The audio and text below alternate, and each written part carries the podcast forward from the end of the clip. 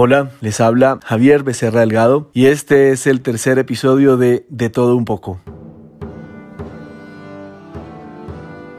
El episodio de hoy nos lleva a 1434 a Brujas, en Bélgica, una ciudad reconocida por su centro histórico que cuenta con una gran cantidad de puentes. De allí deriva su nombre y además una ciudad que fue reconocida como Patrimonio de la Humanidad en 2000 por la UNESCO.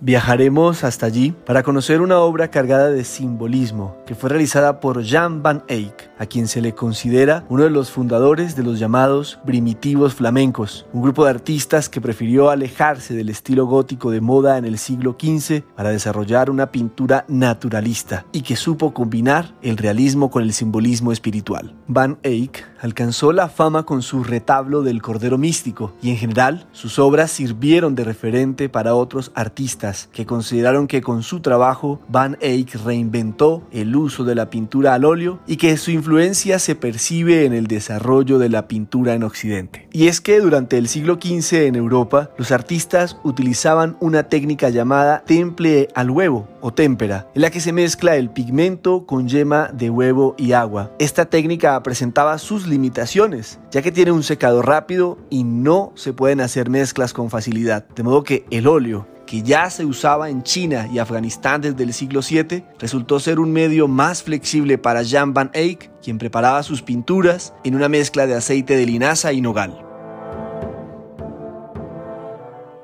La obra de la que les hablaré se llama Retrato de Arnolfini y su esposa, que también algunos la conocen como el matrimonio Arnolfini.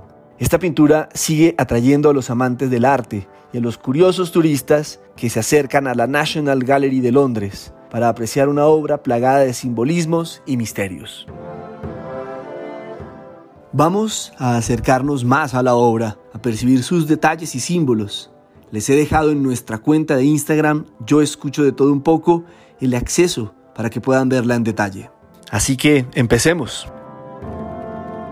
El retrato de Arnolfini y su esposa representa a Giovanni de Nicolao Arnolfini y a su segunda esposa, quienes hacían parte de la corte de Felipe el Bueno, duque de Borgoña, y quienes, al igual que Jan van Eyck, vivían en Brujas.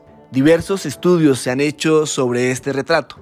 Algunos, como el del historiador Erwin Panofsky, consideran que la obra se encargó para demostrar el enlace entre los esposos. Otros han especulado que esta pudo haber sido un homenaje que rindió Nicolao a su esposa fallecida. Todos, en cualquier caso, se han centrado en analizar el simbolismo oculto en los objetos de la habitación. Esta pintura logra, de forma realmente asombrosa, cautivar la atención del espectador cuando éste fija su vista en el delicado y detallado tocado de lino de la mujer o la suavidad que transmite el vestido verde, que contrasta vivamente con el rojo de la cama y los cojines que se encuentran al fondo. Tampoco podemos dejar de lado los detalles de colores, texturas y luces que hacen que la obra en conjunto cobre vida y nos cautive desde el primer momento.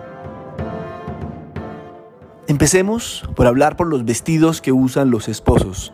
A muchos les debe llamar la atención el vestido que está usando la esposa de Arnolfini. Algunos consideran o consideraban en principio que la pintura quiere representar que la mujer se encuentra en estado de embarazo. Pero lo cierto es que Jan van Eyck acostumbraba a pintar a las mujeres con un vientre redondo, algo que se consideraba bello en esta región durante el siglo XV. Aún así, no podemos descartar que la pareja estuviese considerando la idea de tener un hijo, porque en la obra se encuentra en el cabecero de la cama una imagen de Santa Margarita con un dragón a sus pies. Santa Margarita es la patrona de los partos y el color rojo de la cama y la alfombra y los cojines pueden ser entendidos como símbolos de la fertilidad. De hecho, la postura de la mujer podría darnos a entender que aunque no está embarazada, es algo que podría estar contemplando a futuro. Bajo la imagen de Santa Margarita se encuentra un cepillo colgado. Este también tiene varias interpretaciones. Para algunos es una referencia a Santa Marta, patrona de las amas de casa. Otros ven allí una autorreferencia de Jan van Eyck, pues consideran que con el cepillo se quiere representar a San Lucas, el patrón de los pintores. Otro aspecto que suele llamar la atención es la lámpara de latón que se encuentra sobre los esposos. Es importante la forma en que Jan van Eyck decoró la lámpara y el manejo que da a la luz que procede de la ventana y que se percibe en los diferentes brazos de la misma. Pero hay un detalle que vale la pena admirar. La lámpara cuenta con seis brazos para posar en cada uno una vela y sin embargo solo hay una y está encendida. Con esto, se cree que quiso representar la luz de Dios y su presencia omnisciente. Con todos estos detalles sabemos que la pareja de esposos fueron fieles devotos, pues además de esto, también encontramos junto al espejo un rosario, un regalo que acostumbraban entregar los hombres a sus esposas y que representa la pureza de la novia. También podemos apreciar que los esposos se encuentran descalzos y representan así que una ceremonia religiosa, como un matrimonio, se encuentra en curso. Apreciamos en primer plano los zapatos de Giovanni, los cuales están más cerca de la puerta, con lo que se quiere dar a entender la posición frente a la sociedad y el mundo que ocupa el esposo, mientras que al fondo se encuentran unos zapatos rojos que pertenecen a la mujer y que simbolizan el papel como ama de casa que ella desempeña. Entre los esposos Arnolfini encontramos a un pequeño perro, que como sabemos representa tradicionalmente la lealtad y que al encontrarse a los pies de la pareja puede representar el amor terrenal, la lujuria, según algunos, y que con esto podemos confirmar el deseo de Giovanni y de su esposa de concebir un hijo. Y por último, vamos a detallar las características del espejo que se encuentra al fondo de la pintura. A mi juicio, uno de los elementos más significativos de la obra y que demuestra la calidad y astucia del trabajo de Jan van Eyck. Primero, destaquemos que, de algún modo, con este espejo podríamos imaginarnos un precedente de la cámara fotográfica, pues su especie convexa captura un reflejo distorsionado de la escena frente a la pintura.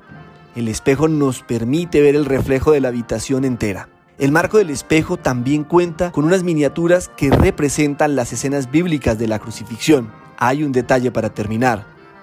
¿Notaron que sobre el espejo hay una inscripción?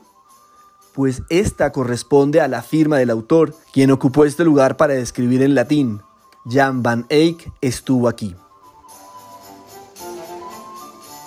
Recuerden que ahora pueden seguirnos en Instagram, donde leeré sus comentarios sobre cada episodio. También Pueden escribirnos si desean que hagamos un programa para una temática en especial. Hasta la próxima.